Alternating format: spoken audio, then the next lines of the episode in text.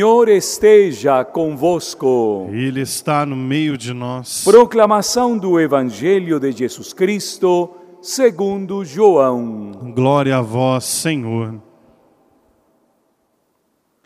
Naquele tempo, muitos judeus tinham vindo à casa de Marta e Maria para as consolar por causa do irmão.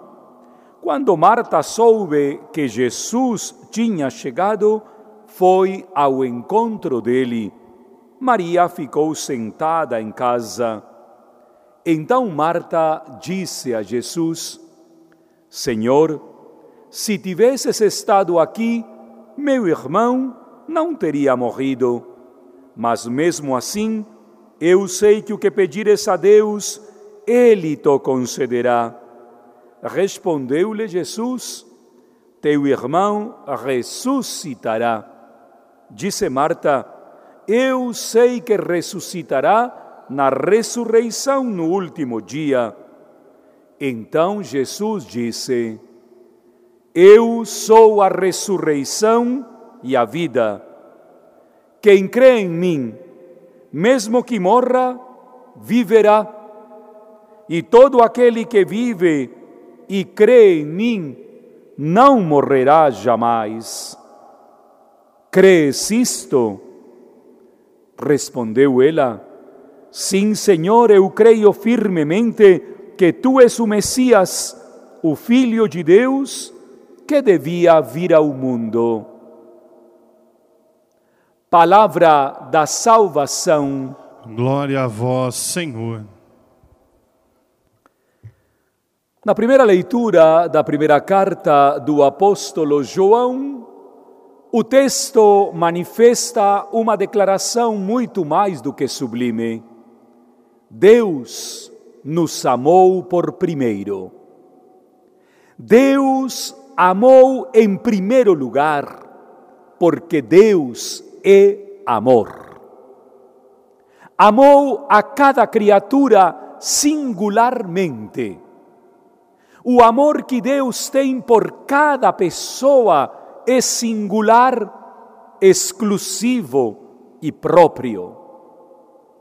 Deus nos ama assim como somos, pois fomos feitos à sua imagem e semelhança.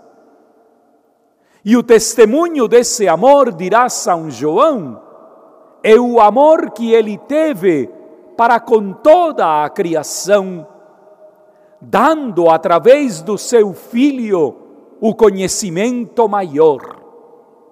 Aquele que desde sempre, desde a eternidade, o Filho unigênito do Pai, encarnando-se, veio para nos mostrar como podemos viver no amor. O mesmo João, no seu prólogo do quarto evangelho, afirmará que muitos não o quiseram receber, mas mesmo aqueles que num momento determinado não chegaram a receber o Filho do Pai, o Pai, por esse amor, em qualquer momento pode atraí-los. E fazendo essa belíssima atração, conquistar o coração ainda dos mais rebeldes e distantes. Na passagem do quarto evangelho, é-nos trazida nesta manhã nada mais nem nada menos que a cena de uma despedida. O amigo de Jesus, Lázaro. É impressionante porque em Belém, Jesus foi rejeitado, mas em Betânia, Jesus é acolhido. Betânia é o espaço do descanso. Betânia é o espaço da intimidade. É em Betânia onde Jesus vive momentos profundamente marcantes do seu ministério, a unção em Betânia e a ressurreição do seu amigo Lázaro. Mas esta ressurreição é nada mais nem nada menos que marcada por este belíssimo diálogo. Se tivesses estado aqui, meu irmão não teria morrido. Que palavras tão fortes! Cada um de nós vive problemas na vida. Cada um de nós vive momentos de solidão profunda num momento determinado da sua existência. É o que Marta está dizendo: se tivesses estado aqui, meu irmão não teria morrido, mas mesmo assim eu sei que ele ressuscitará. E aqui vem a declaração de Jesus: Eu sou, eu sou a ressurreição e a vida. E posteriormente a esta declaração, a pergunta que Jesus nos faz: crees isto? Tu crees que eu sou a ressurreição e a vida? E dos lábios desta grande mulher sai a resposta mais contundente até hoje nunca dita por ninguém. Sim, Senhor, eu creio. Marta representa o grupo daqueles que professam a fé no único Deus verdadeiro. Marta é capaz de vivenciar dentro de si a única resposta: eu creio, eu espero. Em tempos tão difíceis como os nossos, hospedar alguém em casa não é nada fácil. Como é de difícil encontrar gente com jeito de hospedeiro, de hospedeira. Bendita sejas tu, Marta de Betânia, dirá Santo Agostinho de Hipona, porque em Belém o Filho de Deus não teve um lugar para nascer e em Betânia sempre encontrou um espaço para ser querido e amado. Betânia, a casa dos amigos.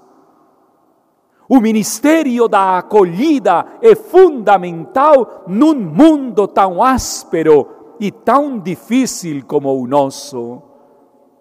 Saber acolher sem esperar recompensa. Não poderia deixar nesta manhã de elevar a minha súplica ao céu por uma grande amiga, amiga mesmo, Adma. Impressionante, fiquei sabendo pouco tempo atrás, não somente da doença da Adma, senão também da corrente de oração de tantos amigos e amigas. Mas permita-me dizer a todas as pessoas que estão participando desta missa que celebramos pela recuperação dela. Na casa da Adma, sempre me senti em Betânia, acolhido, amado. Como é importante para todos nós termos sempre uma Betânia perto de nós. Que nestas horas difíceis o Senhor continue fortalecendo o teu coração, querida Adma.